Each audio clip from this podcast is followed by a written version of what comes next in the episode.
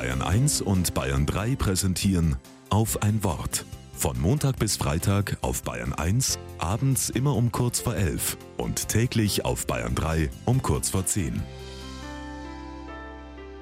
Mit Gabriele Kainz. Rot-weißes LED-Licht lässt auf der Bühne im Nebel die Silhouette eines Rennwagens erahnen. Noch verhüllt natürlich.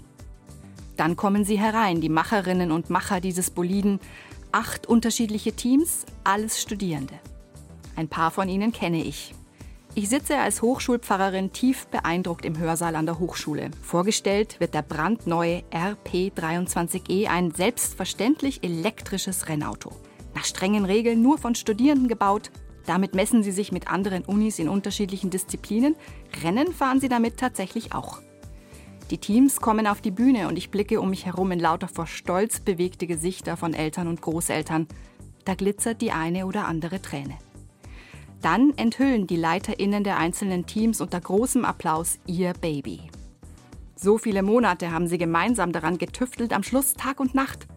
Eine schwere Geburt. Fast 100 Studis aus unterschiedlichen Fachrichtungen, zum Beispiel Elektrotechnik, Informatik, Betriebswirtschaft, Marketing.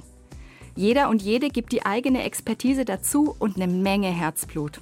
Ich finde das großartig. Ganz verschieden gemeinsam etwas Neues schaffen. Was für ein kreativer Schöpfungsakt. Die Projektleiterin ist übrigens eine Studentin, die sich mit Babys und mit schweren Geburten auskennt. Sie studiert Hebammenkunde. So zusammenarbeiten, das finde ich göttlich.